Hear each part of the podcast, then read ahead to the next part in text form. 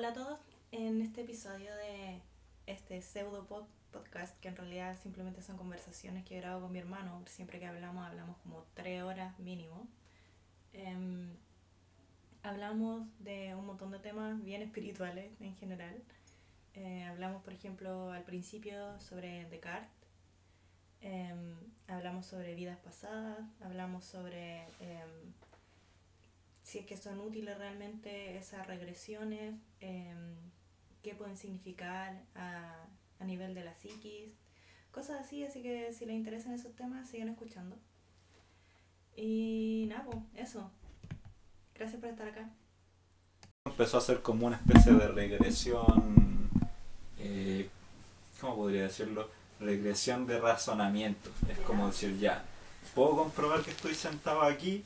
No. ¿Por qué? Porque mis sentidos son falibles. Ajá. Entonces, ¿qué puedo comprobar? Puedo comprobar que, no sé, es que no sé cuál haya sido su razonamiento completo, pero como para saltarnos Pero pasos, sí, es como decir, paso puedo, puedo comprobar que existo. Bueno, la gente a mi alrededor me va a decir que existo, pero yo no puedo comprobar que esa gente existe o que yo mismo tengo un cuerpo porque como mis sentidos son falibles, bla, bla, bla. Sin embargo, Pero tuvo parte de la base de que los sentidos son falibles y yo también me pregunto, ¿y qué pasa si tu pensamiento es falible? Porque es también que el está- pensamiento es falible, Sí, po. pero estás pensando, eres una experiencia, Mm. que la experiencia esté correcta, nadie lo puede asegurar. Pero el hecho es que somos un pulso, por lo menos. Algo hay, y ya que algo hay, es existencia, y eso es todo. Ya, yo por eso pienso y por consiguiente existo. Sí, ¿viste? Sí. Ahí funciona. Sí, sí. Entonces, bueno, para mí lo de las vidas pasadas funciona parecido en el que está mal estructurado porque la gente entiende esta cuestión de pienso, luego existo, que es una Sí, mala traducción, como- como pienso y después existo y no Una es línea así. temporal. Sí, pues no es así. Y lo de las vidas pasadas igual, porque para empezar yo tengo mi propia teoría sobre qué son las vidas pasadas. Ya. Pero más allá de eso, eh, si estamos hablando como de la repetición de la experiencia que es el existir, entonces ya estamos fuera del tiempo. Porque el tiempo lo único que es es una regla que inventamos para darle cierta estructura a la forma en la que vivimos la experiencia de existir. Porque los eventos tienen una linealidad para la forma en que nosotros pensamos. Primero estamos ahora y ahora estamos ahora. Y así Sí. funcionan las cosas y a medida que los eventos y las cosas cambian, tenemos una percepción del tiempo. Pero si estamos hablando de dejar de existir y volver a existir en otra forma, ya estamos fuera del tiempo. Porque la existencia absoluta, nuestra percepción requiere de tiempo, pero la existencia ya existe en su totalidad. Entonces, si nosotros existimos, entre comillas, antes, no existe ese antes para lo que se mueve entre vida y vida. Entonces, a lo mejor una vida pasada realmente va a pasar después que esta. A lo mejor está pasando al mismo tiempo. Y de hecho, según varias teorías, todos somos la misma persona. Entonces, si lo ponemos de esa forma, tú eres yo y estamos existiendo al mismo tiempo. O sea, eso es como el inconsciente colectivo al final, ¿no? O sea, en parte, pero Es que no me es recuerda igual a una novela que leí de ciencia ficción. ¿Ya? donde estaba, eh, a ver, se llama Factor in Humanity, no me acuerdo cómo se llama en español. Mm. Em, pero hay una tipa que arma una máquina, así con instrucciones que, que vienen del espacio, eso se repite en muchas... Sí, en Gantz también. Sí, en fin, bueno, eh, arman esa máquina y la tipa se mete y resulta que esta ma- máquina como que pensaban que era como una nave Mm. pero no es una nave hacia un lugar físico, sino que es como que te mete en un estado de conciencia. ¿Ya? Y al entrar como en ese estado de conciencia, lo que hace es como ver una bola gigante que está compuesta como por hexágonos. ¿Ya? Ya es como un Y- Metatron. Y cada uno es una persona o una vida. Y como que se puede meter en esa vida, ¿cachai? Ok. y se mete en esa experiencia de esa persona y es como que experimenta lo que está viviendo esa persona en un momento dado igual depende porque hay algunos que están como apagados y esos son de las personas que se han muerto y como que te pueden meter y puedes como visitar momentos de la vida de esa persona. Ya. Pero si te metes en uno de una persona viva, vives lo que está viviendo la persona en ese momento. Ok. Ya. Y eso es así como el todo, ¿cachai? Era como la humanidad en realidad. Y como que todo eso, todos hablaban con todos. Y por eso inconsciente colectivo, pues en el fondo es como que todos venimos del mismo lugar Ya. Sí. y todos somos lo mismo en el fondo. Sí. Nada de eso, fin. Ya, pues es que por eso. pues, Fin del comentario. Por eso, sí, no sé, pues, ya, pero como para ver lo de las vidas pasadas, para empezar, Ajá. yo creo que si uno piensa en términos de reencarnación, entonces, eh, por lo menos como yo veo las cosas, o como yo creo, eh, es que, bueno, como dijiste tú, como que todos somos lo mismo. Y visto de esa forma, no es como que todos venimos del mismo lugar o vamos al mismo lugar, porque ni venimos ni vamos, estamos nomás. Entonces, si, si extraemos el concepto de tiempo, entonces todos estamos al mismo tiempo. Eh, bueno, y eso. Entonces, para eso, por eso, para mí es como un drama la cuestión de vidas pasadas, porque es restrictivo. Por otro lado, yo creo que cuando la gente hace regresiones y todo, hay dos opciones de por qué no es del, nunca las vidas son del futuro. Una, porque no o en- tenemos imaginarlo. bueno, una, o eso, dos, o es mentira, o tres, ¿Por qué porque significa mentira? Porque, como que, no sé, por la persona que lo esté haciendo no es de verdad. o sea, que sea una ficción. Sí, como que a lo mejor la persona que lo hace no lo sabe hacer realmente y es como un chanta. Ya, pero ¿qué pasa si tú solo ves una vida pasada? Si tú, tú Ah, ya, pues. bueno, ahí ya es como una mezcla de cosas, porque ya entramos como en... en, en- Porque yo creo que eso es describir lo como que- adentrarse en la psique y en el fondo para mí todas las lecturas de vidas pasadas o cosas así tienen valor más que por si pasaron realmente o no y lo puedes comprobar a lo mejor si vas como al mira. registro al archivo nacional o algo así no, o sea, así No, como como voy a encontrar el certificado de nacimiento y de defunción de la persona que vi en mi vida que- pasada, no tiene por qué ser así, pero eh, tiene valor simbólico y te muestra algo que, Sí, que necesitas trabajar. No sé, es que eso también tiene que ver con el- en la cuestión de que todos somos una multitud. Entonces a lo mejor, eh, bueno, todos somos una persona también, o sea, en el sentido de que somos una máscara que nosotros elegimos. Ah, pero Somos- persona, a eso te Sí, refieres por eso me refiero, máscara. como somos un, somos un personaje que fuimos construyendo poco a poco y a medida que lo fuimos construyendo nos lo fuimos creyendo, digamos, y al mismo tiempo decidimos seguir actuando el mismo personaje. O Entonces, sea, pero eso es súper fácil de deconstruir. Ya, pero... O sea, no es que sea fácil de deconstruir, se puede deconstruir. Sí, pero en el sentido de que hay dentro de, de nuestra mente existe una multitud que la mayor parte no se refleja en la persona que construimos. Ya. O sea, estamos llenos de... Estamos llenos de... ¿Cómo se eh, personajes que no estamos exteriorizando. Entonces una eh, regresión, que de nuevo a lo mejor es un error de la, la palabra utilizada. A lo mejor podría haber otra palabra para describir lo que hace una regresión. Porque yo creo que lo que hace es sacar al frente eh, muchos de los personajes que existen dentro de nosotros, eh, que nos hablan de quiénes somos, quiénes podemos llegar a ser y quiénes hemos decidido no ser. Ujú.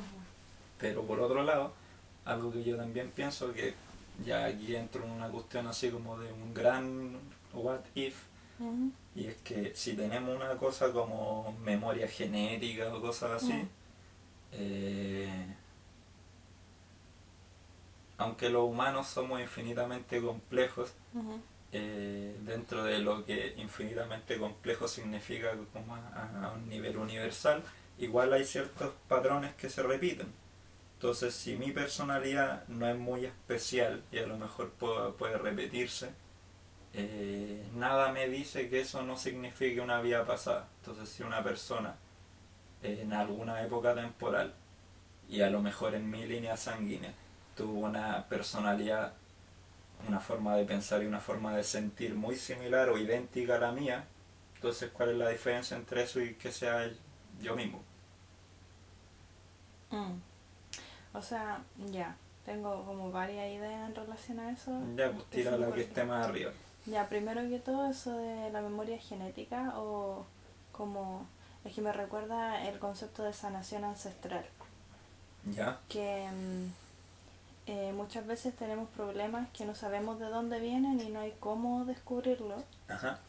Que más allá de que puedas haberse perdido así como en esos años antes de que... O sea, en esos años de la infancia que, que no recordamos, que es muy probable. em, también hay memoria en el cuerpo, ¿cachai? Como Ah, sí, genética y ancestral.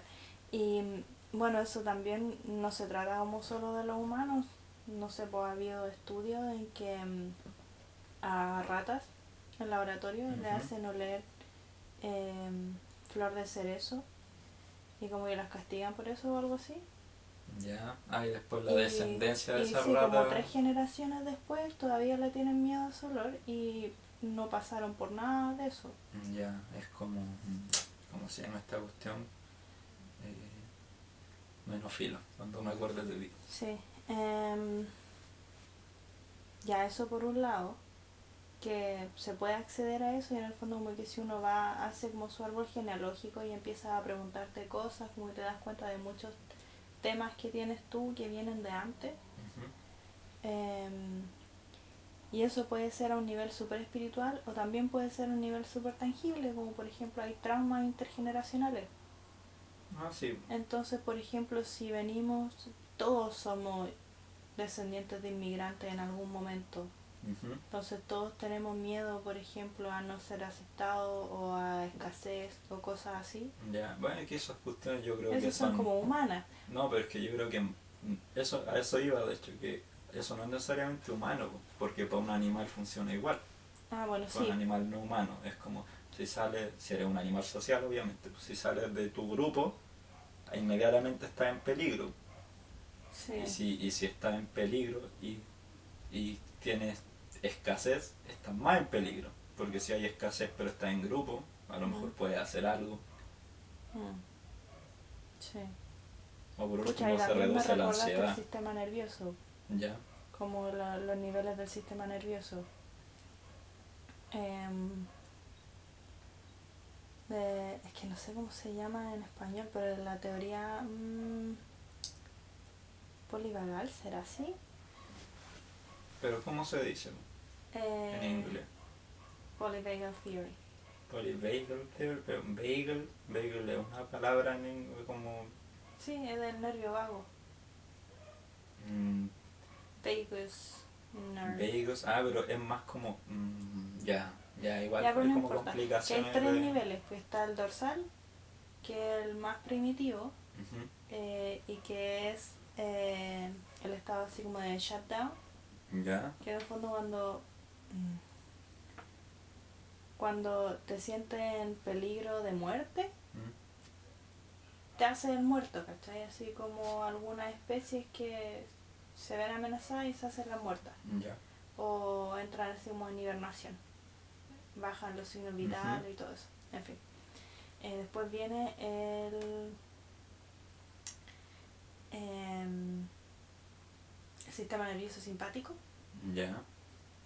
Que es el de mm, el que te moviliza, fight or flight. Entonces eso es una amenaza, que no es amenaza de muerte, pero es una amenaza. Sí. Entonces eh, te da el impulso de moverte, po, pelear o arrancar. Em, y está el sistema, no, eh, ¿cómo se llama? El nivel ventral vagal, que supongo que vendría siendo el parasimpático, que es el estado más elevado en el que busca el contacto social, Ya. busca conectar con otras personas. o con el entorno está abierto, como que relajado y así. Ya. ¿Por qué llegamos a esto? Mm, Ah, por el tema de. Em, de los miedos que son humanos, que no son humanos, que son así como de mamíferos, básicamente. Ah, ya, sí. Sí, pero es que también es por esta cuestión de que se. Como que se, se habla mucho como de lo poco natural que somos los humanos y en realidad eso es como una idea súper antropocéntrica porque los humanos igual somos otro animal nomás. Sí, pero es que ese es el tema, porque está esa división entre la mente y el cuerpo que no debería existir. No, O sea, porque la mente crea historias, pero esas historias se crean sobre las sensaciones. Mm, Entonces primero viene la reacción corporal, que es el sistema nervioso. Entonces si tuviste eh, una reacción positiva, va a tener cierta historia de lo que pasó en cualquier circunstancia. Y si tienes una reacción negativa o muy negativa, va a crear otra historia. Y en el fondo, el problema supongo que es centrarnos demasiado en la historia y no en de dónde viene, que es la experiencia subjetiva. Y ese otro tema que tiene que ver como con el antropocentrismo, creo, que es como creer que somos objetivos de alguna forma. no, ya. Y nadie es objetivo. no, no hay forma de hacerlo. Ah, pues por eso que, claro, esa idea de, oh, es que es como que nada es natural, mentiras. Y en el fondo lo que no es natural son las formas de enfrentarnos a los procesos que sí son naturales. No, pero o sea, es que eso es Pero que en el fondo también es natural. Es que por eso, eso te iba a es decir que no, no existe algo que no sea natural, porque la naturaleza es el universo. Ay, es imposible que exista algo. Sí, pues no puede extraer nada de acá. A lo Oye, a propósito, ya, pero esto es un paréntesis. no, pero di paréntesis, igual, señor Anónimo. Que mm, ese hongo que se come el plástico, ¿Ya? ¿lo cachaste? O sea, he leído de eso, igual que hay bacterias que hacen lo mismo. Sí. No, que estaba pensando en eso ahora que dijiste así como no hay nada que no sea natural y pensé así como ya hay el plástico, ah, pero hay hongos que se el plástico, como en el fondo todo funciona dentro del universo. Sí, En fin. sí, pues sí, al final yo creo que eh, esta idea de que las cosas son poco natural y todo es otra de las como ideas de autoimportancia de, del como antropocentrismo de hacernos sentir más que un animal. Sí. Porque al final incluso la conciencia, en mi opinión, es una herramienta del instinto. ¿no? Que es como una... es como, ¿qué onda? Human design. Dale. Bueno, ya, pero que es eso, es como una herramienta para complejizar las funciones del cuerpo, como para buscarle así como... Bueno, eso es como para ramificar más aún los instintos que ya estaban. Así que es como instinto plus. El problema es que, Claro. no sé, el problema es que es como embriagante porque nos hemos centrado demasiado en la conciencia y es lo mismo que nos pasa con la tecnología. Lo hemos trabajado tanto que hemos dejado de lado las partes más centrales y básicamente construimos nuestra casa sobre arena porque ahora estamos tan desconectados de las partes más esenciales de nosotros mismos que no sé, pues como eso, construimos, construimos algo gigantesco sobre una base que no tiene nada de como nada de fuerza.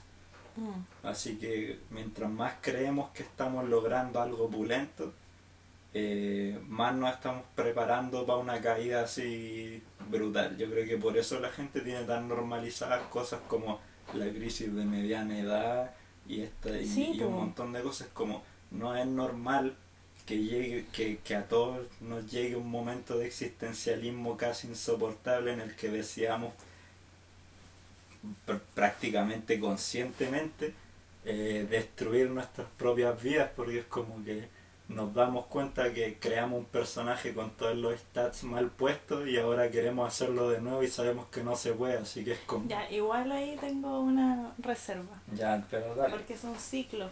Entonces, por ejemplo, estaba pensando ya así. Pero también está la crisis del cuarto de siglo. Y lo pensé como ya, pero por ahí pasa tu retorno de Saturno.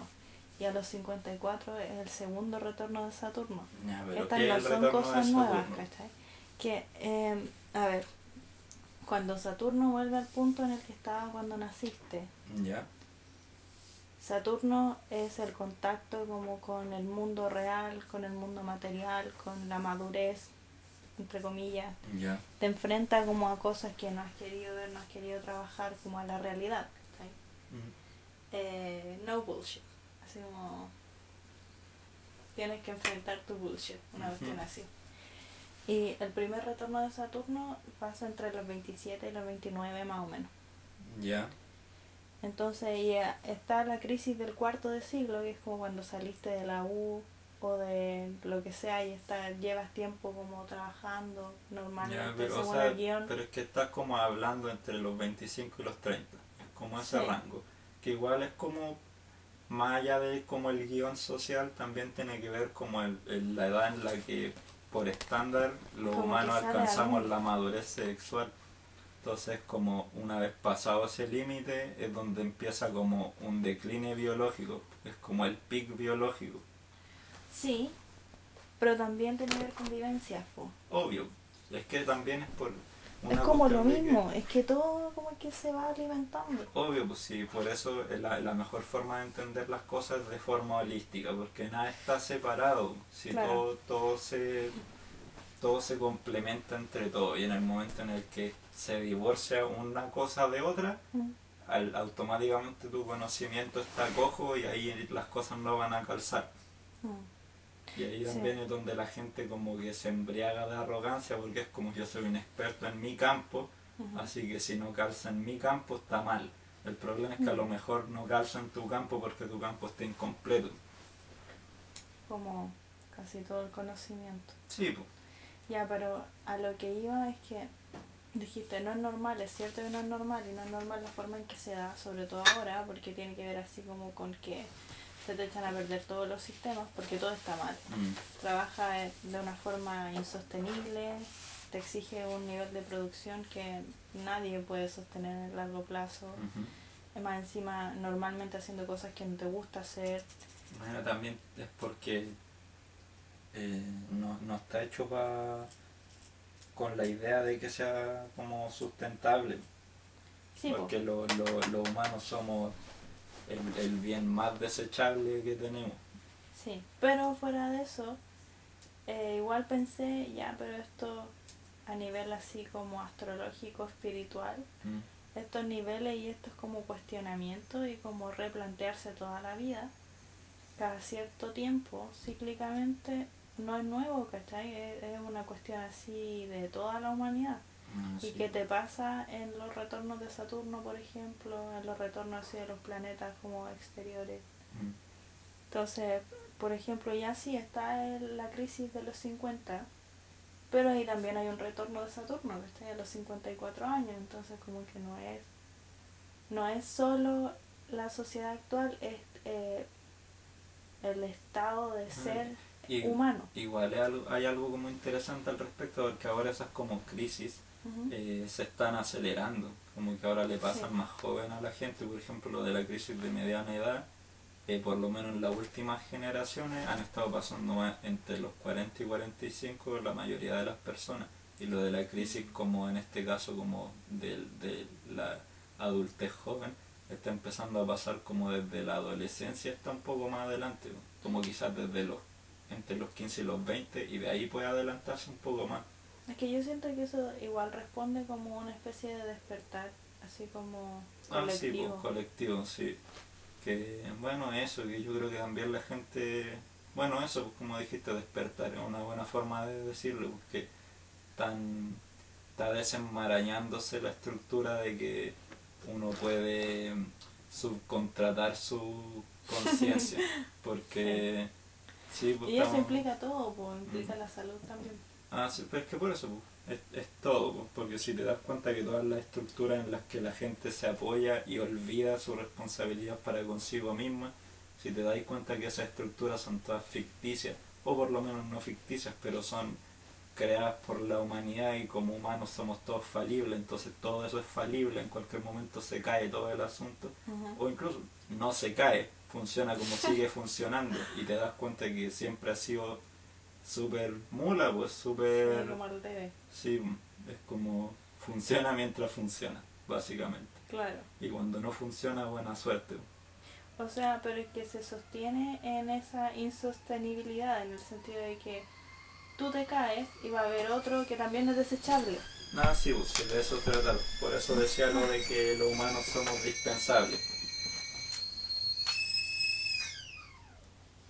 ¿Quieres té? Eh, no, pues es que me voy a hacer un café cuando me vaya de acá. Ah, ya, dale. Eh, ah, verdad, lo de la fe. Y yo creo que la fe es necesaria en el sentido de que la mayoría de las personas eh, o no pueden, porque ya aquí es como echarme un poco de caca encima, pero eh, eso de que toda la gente puede aprender todo es mentira. Sí. Uno, porque hay gente que no es por insultar a nadie, pero hay gente que no tiene la capacidad como, como intelectual para entender algunas cosas. Por ejemplo, a mí me, a mí, a mí me sí, porque ponte tú, yo mismo digo, quizás si yo le dedicara suficiente tiempo y toda la cuestión, yo podría entender algunas cosas.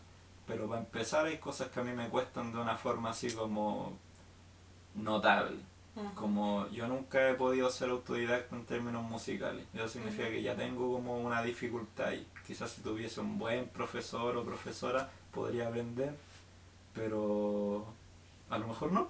A lo mejor soy un negado nomás. Y lo mismo con, ya para irnos a un campo más complicado, con, no sé, pues, las matemáticas más complejas. Esas que no tienen números y tienen un montón de rayas locas. Que son casi puros paréntesis y cosas raras. Sí, sí, sí. Ya. Yo no me acuerdo ni que ni qué son los números reales y todo el show, así que estoy súper jodido con eso y aunque lo supiera, y, y aunque sí, y aunque lo supiera, eh, quién sabe, pues a lo mejor no podría aprenderlo no. Quizás sí, pero no tengo cómo saberlo. Y hay gente que sí, no, porque pues. ahí también está eso que decías tú de la llamada de Mercurio, lo que te interesa, Ah, lo que te pues, llama. eso, como que a lo mejor uno se puede obligar a aprender ciertas cosas y a lo mejor no. Y no solamente entra el, el- el tema de la capacidad cognitiva, que es real, sino que la- el interés y la atención. Sí. Y, y uno no puede obligarse a que te importe algo. Mm. Entonces, imagínate que te obligues. O, o vas a vivir frustrado toda la vida porque no vas a poder aprender, o vas a vivir infeliz porque dedicaste tu vida a algo que detestas todo el tiempo. Sí. Entonces, ya partiendo por eso, hay gente que no es capaz de entender los conceptos de como religiosos, digamos, los conceptos que usan se que se usan en espiritualidad en general. Sí, o sea, pero eso igual, yo creo que se entiende, en el fondo todas las religiones han tratado de usar como historia o metáfora de alguna Bueno, que forma también para es que la gente porque entienda. pues. también es porque las historias son la forma normal en que los humanos eh, transmitimos ideas. Sí. Eh, nuestra forma normal de transmitir ideas con historia y las historias son metáforas. Mm. aunque uno no quiera. Entonces, en parte eso, eh, como la incapacidad, y en parte como la falta de voluntad.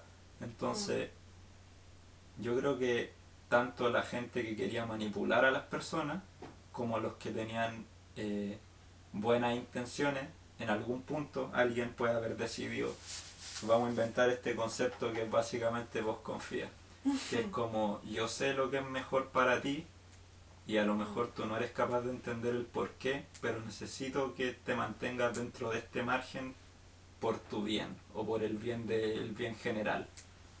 Suena así como infomercial. Porque es como eso, es como estoy, estoy tratando de vender una idea en base a confianza. Mm. Ahora, si yo soy una persona confiable, a lo mejor la gente me va a creer. Si soy confiable y carismático, más todavía. Por otro lado, necesario confiable. Ahí, está el punto, ahí está el carismático. punto, que si eres confiable y carismático, entonces eres un buen líder, básicamente, porque Sí. si eres confiable significa que has demostrado que eres una buena persona para lo que ese grupo necesita, y si eres carismático puedes transmitir bien tu idea, Claro. En cambio, si eres solamente confiable y no puedes transmitir bien tus ideas, Eres Bernie Sanders. si eres Bernie Sanders, básicamente eres una persona bien intencionada, pero que hasta ahí queda. Mm. Y, y si eres una persona solamente carismática, eh, puedes vender la peor idea, pero, pero va a amasar una cantidad de seguidores tan grande que no necesariamente tienen que ser seguidores que saben lo que quieren. Sí. Es gente que sabe lo que tú quieres y Claro. saben que lo tienes tan claro que algo bueno tendrá. Entonces, eh, como que en ese, en ese sentido yo siento que esa es la fe, como que la fe es una forma de guiar al pueblo por el camino correcto, que eso después Mm. se haya malversado de otro tema. ¿Qué es lo que pasa? Al final eso es lo que pasa con todas las instituciones, porque la religión es filosofía. Eso es la religión las iglesias, las iglesias, por decirle como a la estructura eh, religiosa, las iglesias no son religión. Las iglesias son un grupo Es dogma. que eso, la- las iglesias son dogmas, son el grupo que practica y como toda eh, organización humana es corruptible. Oye, pero ¿y la filosofía tiene que ser practicada? Es que si no es practicada no es filosofía, Por eso pregunto. eh, es como...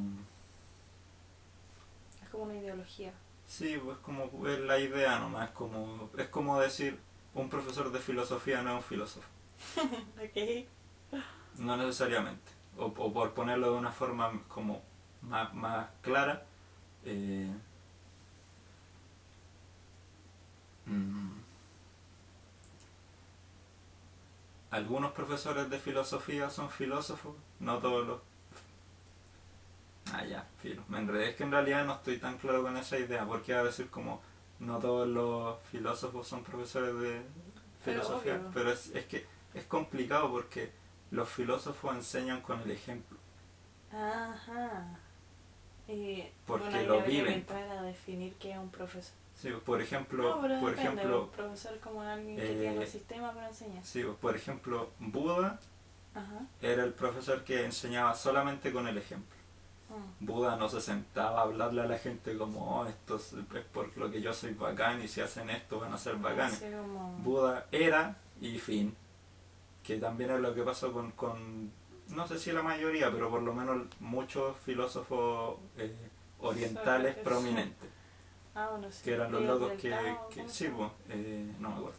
Pero por eso, por muchos Mm. filósofos orientales eran famosos porque vivían su filosofía Mm. y escribían, pero pocas veces tenían como discípulos. Los discípulos eran la gente que lo andaba persiguiendo y que trataban de hacer lo mismo que ellos. Je- Qué incómodo. Je- Jesús, Jesús era como un filósofo que además era profesor, porque él cuando se juntaba Oh. mucha, cuando él se cuando se juntaba mucha gente, él decía como ya ya ya voy a hablar un rato. Sí. Y como también sabía que la gente no, no todo el mundo cachaba mucho, hablaba en parábolas y ahí, como él mismo decía, el que tenga oídos para oír, que oiga. Es como si cachaste buena y si no, bueno, mala suerte, que a lo mejor después. Mm.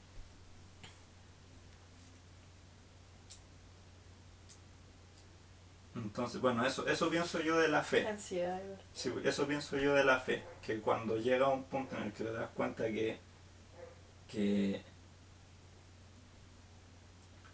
la mejor forma de aplicar tu filosofía, si crees que es una forma correcta de vivir la vida, es transmitirla.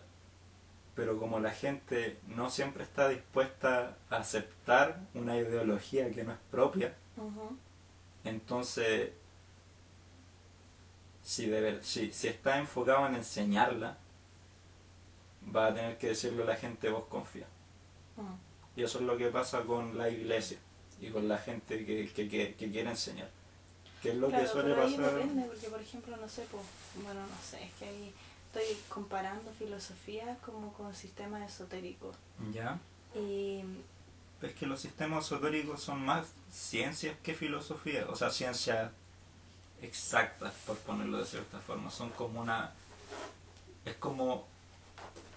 desenmarañar la filosofía y tratar de entenderla. ¿Será? O sea, ¿Eso es que no- no- las prácticas espirituales?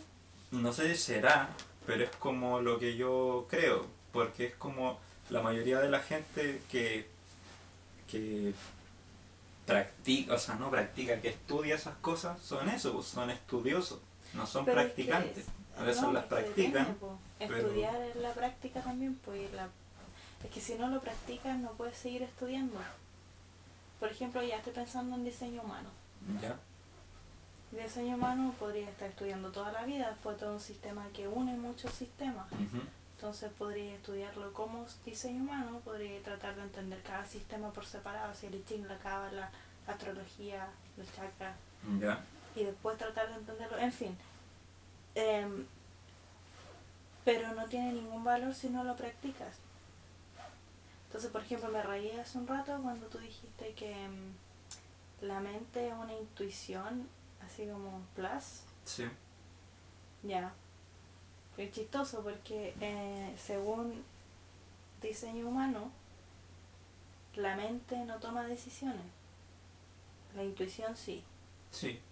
Em, bueno, la intuición es una de muchas formas de tomar decisiones, pero la intuición o el cuerpo en general, el cuerpo es el que toma las decisiones y la mente las implementa. Entonces la mente debería siempre seguir las pasiones, digamos. o- Sí. Entonces que la forma más auténtica de vivir es, es eso, es seguir el instinto. Sí, y también eso me recuerda el tema de em, qué es lo que te llama, que de repente, claro, puedes aprender algo, eh, obligarte a aprenderlo, pero que no, no te interesa en realidad y va a ser tortuoso todo el rato, lo Sí, es difícil. Y Es como decir, por ejemplo, cuando una persona empieza a aprender algo porque está interesado en otra persona. Por ejemplo, hmm, ya esta persona le gusta, no sé, eh, el cine, le gusta así como el cine arte o le gusta el cine de culto, una persona muy metida en el mundo de las películas y yo no. Entonces voy a empezar a ver películas, voy a aprender de cine y todo el show, está el gato intruso ahí, como que entró, miró, se dio cuenta que había gente y se devolvió que es calladito.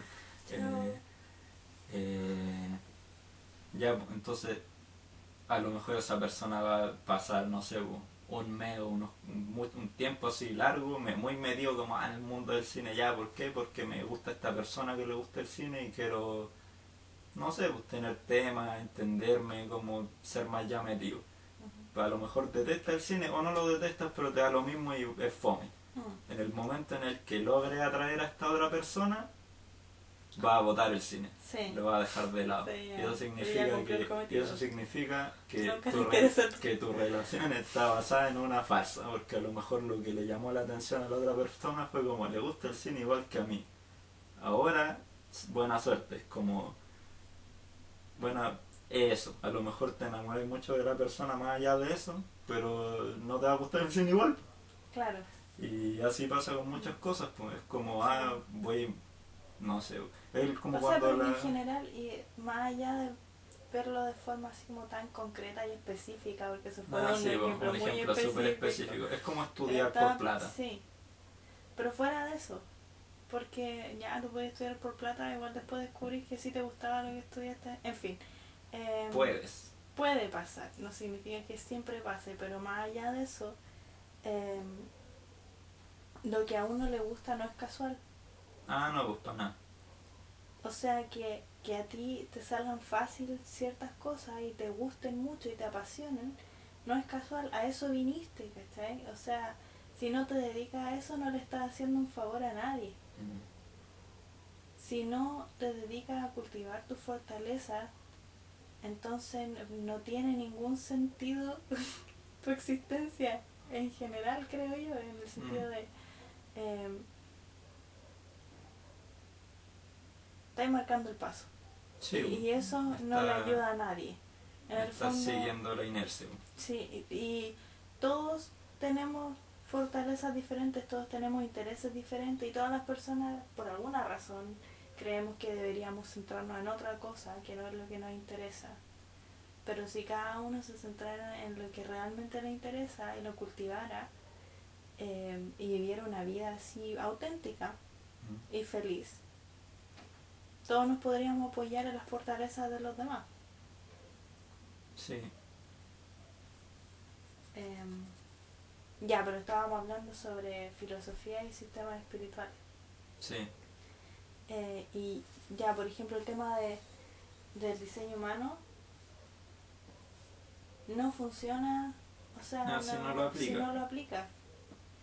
Ya, o sea, partiendo de los conceptos más básicos, tu tipo de aura. Tu tipo de aura que viene con una estrategia para utilizar tu energía adecuadamente en el mundo. Entonces, ya tú puedes entender súper bien, por ejemplo, ya yo soy manifestadora. Ok, ese es mi tipo de aura. Ujú. Tengo una aura repelente, lamentablemente, o para bien o para mal, en fin. Em, y eso significa que mi estrategia es informar. Antes de hacer algo, porque tengo mucho impacto. Entonces, antes de hacer algo, tengo que informarle a los demás, oye, voy a hacer esto porque lo van a sentir igual, van a sentir el impacto de lo que yo haga. Ajá. Em, y yo puedo saber eso y no lo aplico nunca. Y si no lo aplico nunca, no voy a ver nunca los resultados. No, sí. Y si no veo los resultados, significa que menos lo voy a aplicar. En cambio, si lo aplico una vez, por ejemplo, y me doy cuenta, oh, ya yo tengo este tipo de aura que es independiente, entonces a la gente le causa desconfianza y a mí me causa desconfianza porque creo que los demás me van a controlar, porque tienen desconfianza de mí, entonces están pendientes de lo que yo hago. Em, pero si yo voy e informo, se aclara el aire, ¿cachai?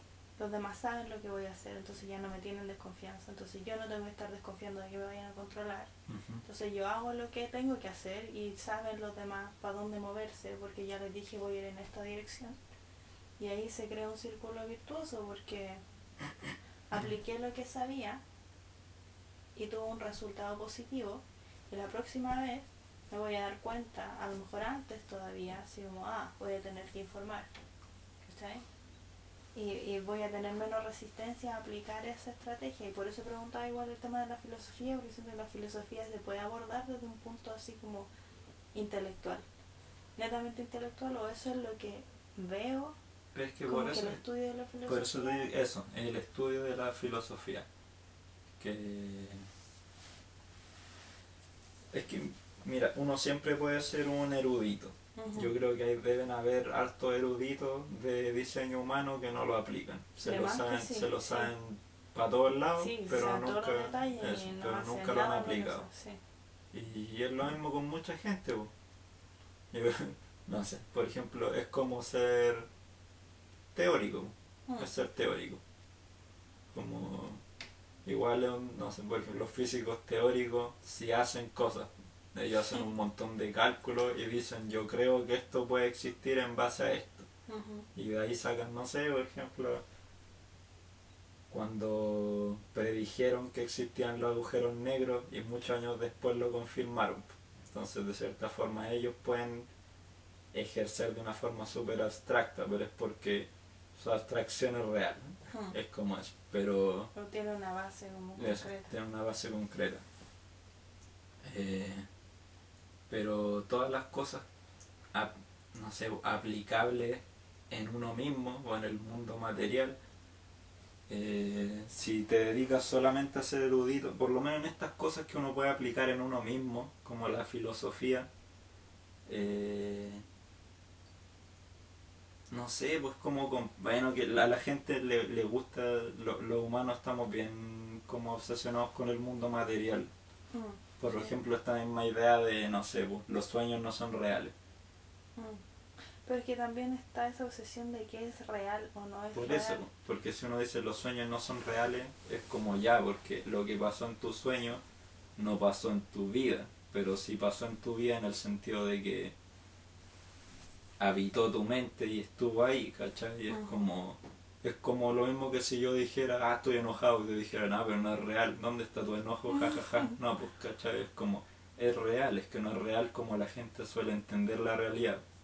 Pero es que eso es muy extraño, o sea, es que para mí se hace cada vez más extraño, en el sentido de que estás ignorando verdades sutiles. Sí, Por ejemplo, ¿dónde sea, está tu rabia? o ¿Dónde sea, está tu enojo? sutiles, sutiles en el sentido de que no son tangibles, Sí, pero hay muchas que, o sea, la mayoría en que mi no opinión por qué ser sutil. no son sutil. nada sutiles. O sea, ¿a qué te refieres tú con sutil? Que- Entremos en una discusión semántica. Ya, sutil en mi opinión es que a ver es que a menos que uno dirija su atención directamente pasa desapercibido o es como a ver que Es que yo creo que estaba, yo estaba diciendo sutil en el sentido de que no es evidente hacia afuera. ya Pero bueno, eso tampoco tiene por qué ser tan así. Por ejemplo, tú dijiste, ¿dónde está tu rabia? ¿Dónde Sí, está po. tu enojo? ¿Cierto? Ya, pero tu enojo está ahí, pues Mm. te sube la presión. sí pues sí por eso digo que sutil yo creo que es como que no es evidente Mm. pero para todo el mundo Claro, como que no es evidente está ahí y si uno dirige su atención lo va a ver pero si no dirige su atención no lo va a ver es como el cabro piola del curso que uno elige ignorarlo. Porque también todos sabemos que está ahí, sí, pero uno, uno mira para donde quiere. sí. Sí, pero también, bueno, ese tema como de ya los sueños no son reales.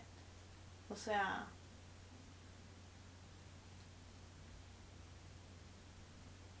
¿cómo sabes que no estás durmiendo ahora? Por eso pienso lo que existe. claro. Lo único claro que tenemos es que estamos pensando. Sí. Sí, no, pero fuera de eso también, pucha, tenías razón, pues. ah, no real porque estaba en tu mente, Mm. ¿qué pasó?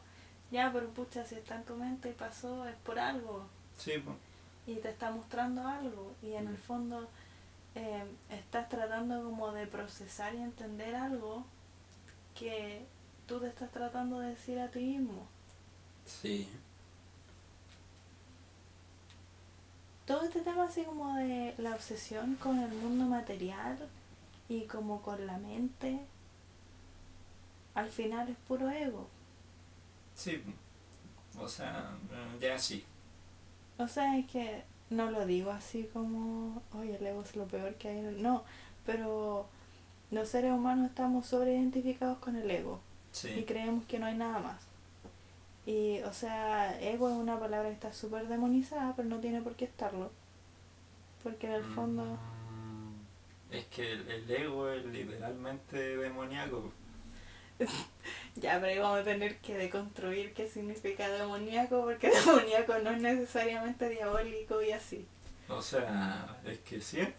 Ya, a ver, Es que- explícame, es por que favor, la- explícame. Es que a la gente le asusta pensar en sí como ah, demoníaco. Es Ah, como, es que es pulento, sí, ya. como favor. primero, primero hay que, hay que sacar la idea de, de como el demonio así católico cristiano, como el diablo así, el clásico. Sí. Que es como... Pucha, yo creo que tú podrías explicarlo mejor que yo. Yo lo Ya. entiendo, pero no sé cómo explicarlo bien. ¿A dónde? Si lo. Porque, porque O sea, es como el concepto de sombra al final. sí, pero bueno, es como el concepto de los, de los daemon griegos, como, Ya, no, y no como, como, bueno, como los espíritus que te habitan. Ah, sí, sí, sí. Sí, pero tú Ya. no me explicaste eso, po. Sí, pero por eso te digo que yo siento que no lo explico bien, pero es como, sí. como Es que explicamos las mismas cosas desde perspectivas diferentes. bueno, Mira, sí. dale. Bueno, pero también va más allá de eso, más allá como de, de los espíritus que te habitan y toda la cuestión, sino que eh, la obsesión con el mundo material en su como a ver pucha me, me enredo caleta con esto pero la obsesión con el mundo material en parte es la obsesión con eh, el emprendimiento como con tomar tu idea y traerla al mundo real. Y yo creo que yo creo que las estructuras religiosas que detenían a la gente como las que generaron la edad oscura y todo eso eh, le tenían miedo al avance tecnológico porque alejaba a la gente de la espiritualidad y los volvía menos manejables. Y no sé si el concepto de, de que lo diabólico está atado con lo material viene de ahí o de antes, pero eh, cuando estás muy obsesionado con el mundo material, te Mm. alejas de la parte positiva de la espiritualidad. Y eso es demoníaco. Ya. Ejemplo. Entonces, como ejemplo, es que no sé cómo ejemplificarlo. A ver, cuando estás muy... De nuevo, ¿cómo lo dijiste? Mira, para empezar, si quieres realmente ser un emprendedor, no solamente en el sentido como de, de traer al mundo real tus ideas, sino de tener realmente tus propias ideas, tienes que dejar de lado las preconcepciones. Y eso ya te convierte en una persona libre. Y si eres libre, eres, por ponerlo en términos así pesados, eres un degenerado. Porque, Como peligroso. sí, porque, por ejemplo, bueno, puedes hacer lo que queráis, Sí. hacer lo que queráis. Sí, todas, no las cosas, bien todas las cosas que ahora sabemos que no están terribles, pero que no, que no están mal, pero que antes se decía que sí. Mm. Como no sé, por ejemplo, antes decían que estaba mal ser gay. ¿Por qué? Porque a alguien se le ocurrió decir que estaba mal. Supongo que la parte más básica es porque no generáis personas. Sí, reproducción. po. Pero, Pero pero, filo, es como, es como ya que Ya, pero es que eso viene de más atrás, pues. Sí, La trata de, de personas. eso es, bueno, eso era como el ejemplo más evidente Porque que ese se era el matrimonio, como, pues. sí, pues. Entonces, bueno, que el matrimonio también es una cochinada porque el matrimonio lo, lo inventaron para hacer como es político. Alianzas políticas, sí, Sí, pues, pues, no- o sea, era en principio tribus y después países y así. Incluso entre vecinos. Sí, pues, es como, ay, tu tierra es muy grande, pero yo tengo más vacas, jajaja, tenía una hija, sí, yo tengo un hijo Ya, listo. cambiamos. Sí, es como... Ya, pero el, eh, o sea, ¿qué es el tema? Pues sí, se demonizó ser gay Ya, pero es que ese es el no, tema. no había valor político en eso. Yo a lo mejor estoy puro inventando, ¿cachai? Estoy puro hablando tonteras, pero yo pienso que eh, el hecho de que ahora vivimos en un mundo que está como estructurado sobre eh, ideologías demoníacas, porque los humanos estamos obsesionados con los avances materiales y del mundo material, como nos preocupamos más de nos preocupamos más de cómo nos vemos y de cómo nos perciben, Sí. no de quiénes somos realmente. Sí. Y nos preocupamos más de lo que tenemos y de lo que la gente sabe de lo que tenemos y somos capaces de generar y conseguir, Ujú. no de lo que realmente nos importa tener, Ujú. si es que nos importa tener algo, que eso también va atado con quiénes somos. Porque yo creo que si estás 100% satisfecho con quién eres, eh, lo que tienes es, es secundario si es que. Porque. O sea, ahí podemos hablar de la pirámide de Maslow, pero... Ah, yo no cacho nada de eso. Pero, eh, no, o sea, pero claro, uno necesita estar bien físicamente. ah, las necesidades Sí. básicas y todo eso, ya, ya.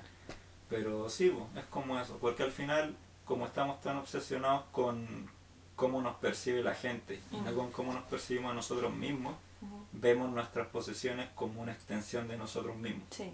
Y yo creo que, bueno, también es lo que te hablé la otra vez, de que esa era mi teoría de por qué la gente, que a las personas que nos gustan los libros, estamos obsesionados con tener libros que a lo mejor ni vamos a leer, Porque es lo mismo que tener memoria.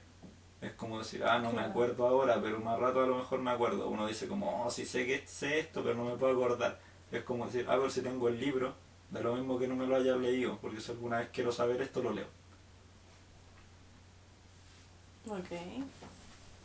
Es como, ya lo tengo. Así que, entre comillas, ya lo sé. Claro, puede ser. Y es como, nunca lo voy a leer. O sea, hay Pero- muchos motivos por qué puede estar obsesionado con tener libros, pero sí. Sí, pero es que ese es como uno, o por lo menos es como una teoría que a mí se me ocurre. De nuevo, como casi todas mis ideas no tiene ni una base, o por lo menos ninguna que tenga lista para escupir, pero es la idea que tengo. Eh, no me perdí, no me acuerdo por qué dije eso. No, por el tema de estar sobreidentificados con el mundo material. Ah, verdad, sí, pues. es como esa es la idea básica de como el, el la base demoníaca de nuestra sociedad. Porque es como ya hablando de Lucifer, pues, el nombre de Lucifer, el, el que trae la luz, el, el- Ujú. el traidor de la luz. Sí. Y la luz es nuestra atención, es la inteligencia, es para donde nos lleva nuestro interés. Entonces, la idea, las ideas demoníacas no son malas. Es malo basar toda nuestra sociedad en ella y obsesionarse con ella. Mm. Es malo embriagarse del intelecto y olvidar el resto del- de lo que somos. Por eso también yo creo que es como tan, es como insultante que lo humano eh, cuando nos dicen eh, espiritualidad o metafísica, la gente se lo toma como un chiste prácticamente porque. Muestra lo desapegado que estamos con la parte más, más real de nosotros mismos. po. Es como, para empezar, es como que la gente cree que estamos en el cerebro o que somos una mente. Sí, el cerebro como- está en todos lados. Sí, pues para empezar el cerebro está en todo el cuerpo. Y, y aparte de eso, si agarran tu mente y lo ponen en otro cuerpo, O sea, tu experiencia cambia completamente. espérate una semana y vaya a ser otra persona. Sí, po. Entonces, Ni siquiera, de hecho, suena asqueroso, pero te hacen un trasplante fecal y ya eres otra De persona. hecho, es que no tiene nada de asqueroso, no caca, no mismo, o sea, no, no Sí, voy a agarrarla claro, o sea, con la mano, pero no. Cambia, cambia tu flora bacteriana y cambia Sí, tu personalidad y cambia la forma en que percibes el mundo, todo cambia. te hacen ahí un, un Casper Cas9 y, y, Mm. y chao. Pero obvio porque... Ya, pero y todo esto me recuerda el tema de los nodos, po. eh, Y, ¿Qué era lo de de todas los las cosas que están pasando este año, que los nodos, el nodo- los nodos del karma. Bueno, ya cambiaron los nodos, pero No sé qué es eso. el año pasado los nodos del karma estaban en Capricornio y Cáncer. El nodo sur es eh, Ya, lo pero que... ¿qué es un nodo del Sí, karma? Ahí voy. Em, los nodos del karma son puntos matemáticos, Ya, así como en una carta astral, ok. em, que señalan hacia dónde vamos como en evolución espiritual y qué tenemos que dejar atrás. Ya. Y el año pasado... Ya, y- como una línea temporal en como en el ciclo de reencarnación básicamente es como porque Más o menos, pero es son- que los nodos cambian como casi todos los años, creo. ya Y el año pasado hasta como la conjunción de em, Plutón-Saturno, que pasó así en enero y que fue así como la cagada y que por Sí. eso está así muriendo todo. Y vienen más. Em, unsurprisingly sí. este año está está bueno Sí, sí, sí, cierto. Mm. Buena flor. Buena trama. En fin, bueno, eh, los nodos del karma del año pasado señalaban el nodo norte en cáncer y el nodo sur en capricornio. Y todo lo que estaba diciendo de la base maléfica de nuestra sociedad, como que se ve muy reflejada en el nodo sur en capricornio. ¿cachai? Porque Capricornio es signo... o sea pero de- de- ahí cuidado porque yo no dije que es maléfico dije que es demoníaco y si Ah, quieres y si quieres como ponerlo a lo mejor puedo decir base caótica porque es mejor hablar en términos de caos y orden que de bien y mal Bueno, sí, sí, pero yo estaba pensando en maléfico por otras cosas. No importa. Porque es que a Saturno le dicen el maléfico mayor. ya Y... en, en, en Saturno cuál era el equivalente griego Saturno. no es Chuta, Crono sí Sí, ah ya bueno ahí está sí, es Cronos. ahí está pues come guagua Sí, bueno. ¿viste? De hecho, el año pasado una conjunción Saturno-Venus, ya que era así como onda Cronos comiéndose a Cupido.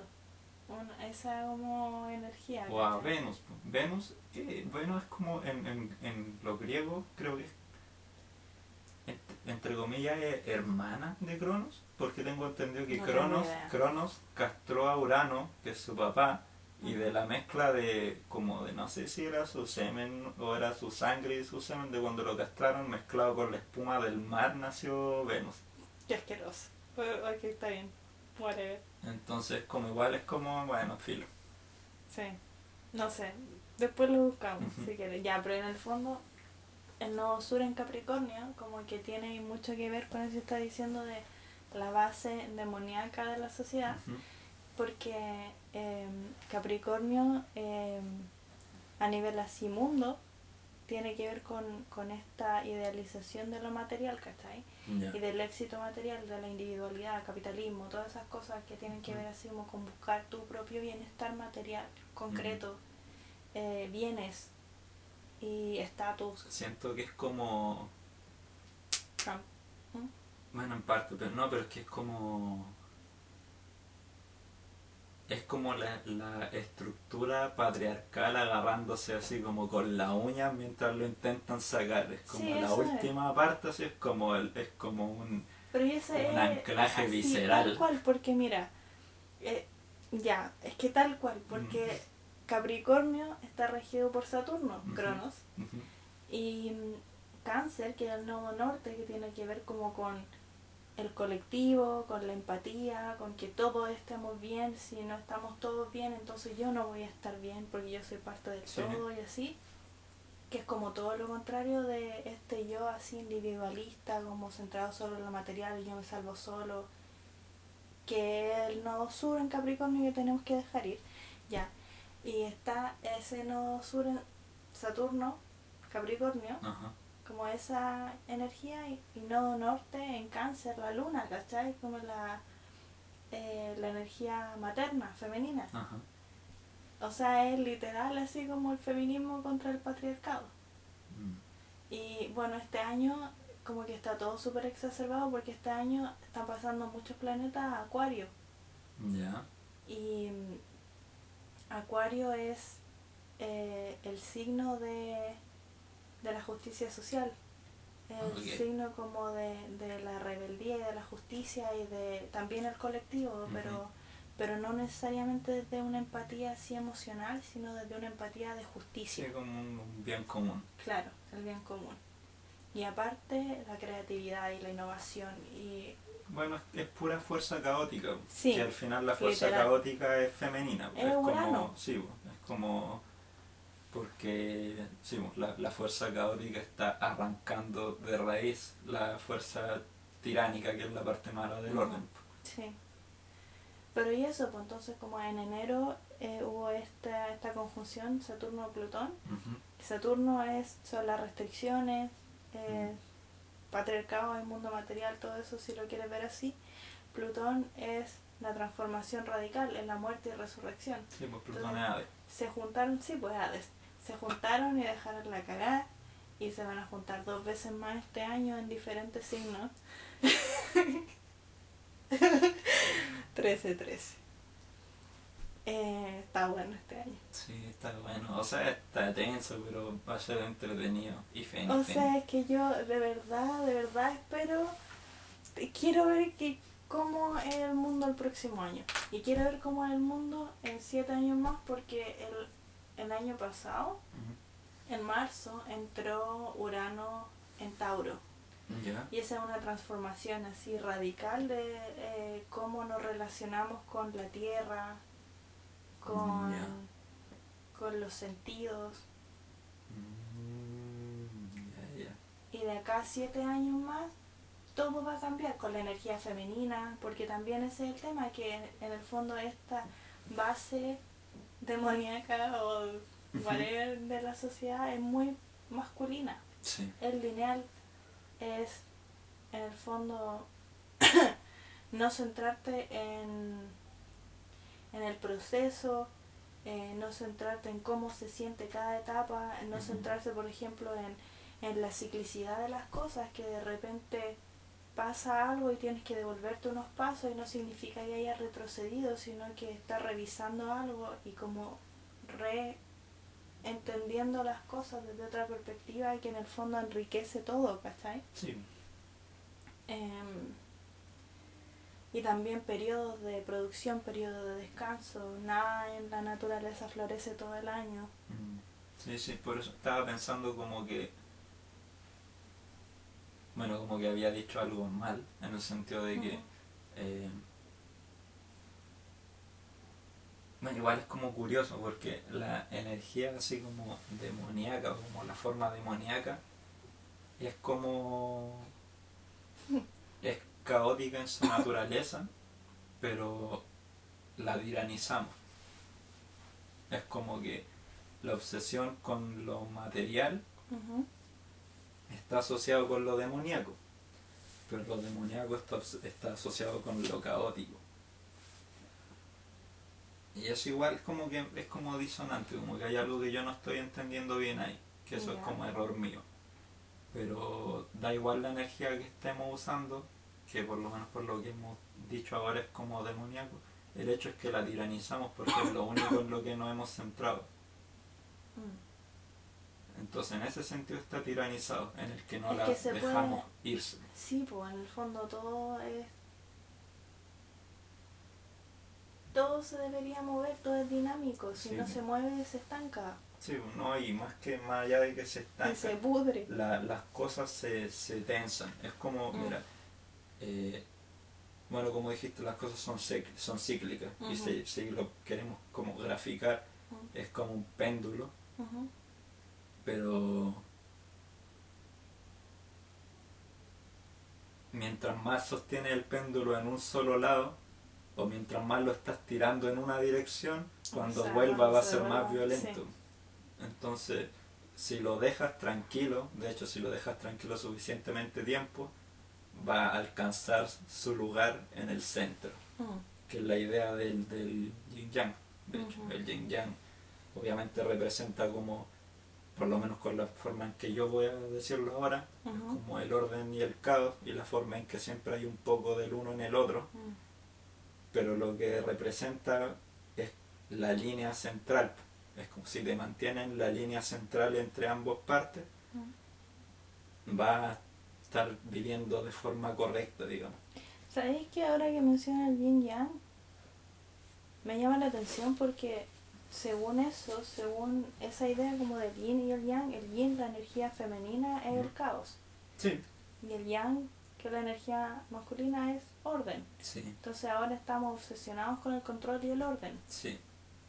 Entonces no es lo que estaba diciendo hace un Mm. rato, po. ¿Qué cosa? O sea, no, que recién dijiste algo sobre como que el caos. No, no, pero es que, es que ahora entiendo lo que estaba diciendo. Porque Ah. primero yo tuve una disonancia porque estábamos hablando de que estamos sobre, en una estructura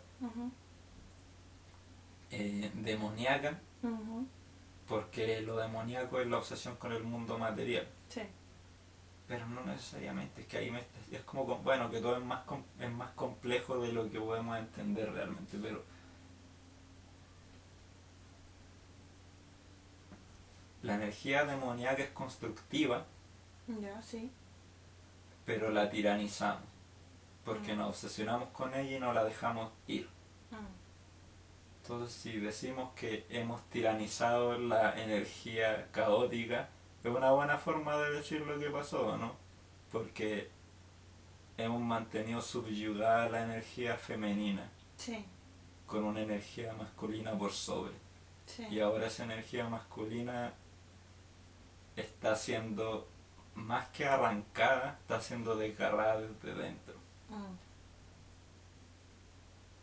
Pero eso es como una idea nomás que estoy tirando, es una Sí. idea compleja que hay que elaborar Igual me más. recordaste algo que estaba leyendo hace un rato. Mm, Chuta, ya. Lo último. ujú. Ya. Que es la diferencia entre naturaleza y cultura y cómo se, em, se asocia lo femenino a la naturaleza y lo Sí. masculino a la cultura. Y en ese sentido tiene, eh, o sea, sentido lo que tú estabas diciendo recién, porque en el fondo la naturaleza es lo femenino, es reproductivo, es el cuerpo, es doméstico.